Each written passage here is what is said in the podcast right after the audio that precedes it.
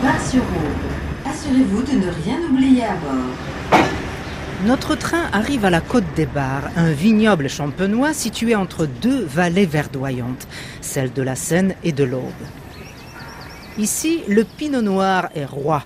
Deux autres variétés, le chardonnay et le pinot meunier, complètent le tableau.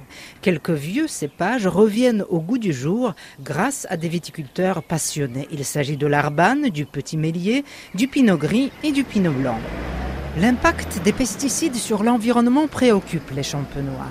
Ici, la solution venait des cépages résistants aux maladies. Depuis trois ans, de nouvelles variétés sont testées. Le projet n'en est qu'à ses débuts, mais Michel Drapier, PDG de la maison de champagne du même nom, y croit. On va inventer des nouveaux cépages qui vont faire le champagne des années 2030, 2040, 2050 et, et au-delà. La matière, c'est le sol, c'est le climat. Et là, on est en champagne. Donc le style restera forcément, parce que ça, on ne peut pas le reproduire ailleurs. Le cépage, c'est l'instrument qui va extraire cette âme du sol et du climat et qui va le transformer dans ce vin pétillant d'une très grande élégance. Hugo Drapier, fils de Michel, a étudié les cépages hybrides lors de ses études en Suisse. Ils ont déjà développé beaucoup de cépages résistants. Maintenant, ils ont fait un partenariat avec la France, avec l'INRA, pour pouvoir développer des nouveaux cépages qui seront plus adaptés à notre climat champenois qui est assez particulier. L'idéal, c'est d'en avoir plusieurs résistances à plusieurs maladies. Peut-être que ces nouveaux cépages vont nous apporter euh, beaucoup de, de, confort, on va dire, euh, des vignes plus faciles à travailler et qui vont être encore plus respectueuses de l'environnement.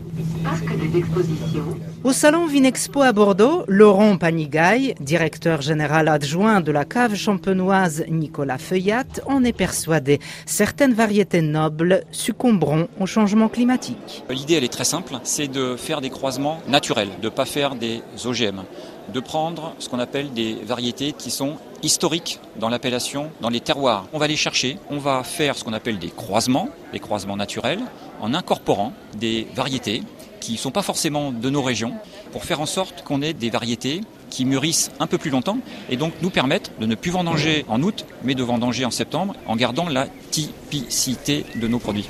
Il faudra 15 ans avant que les vignes sélectionnées puissent être plantées, mais la révolution est déjà en marche.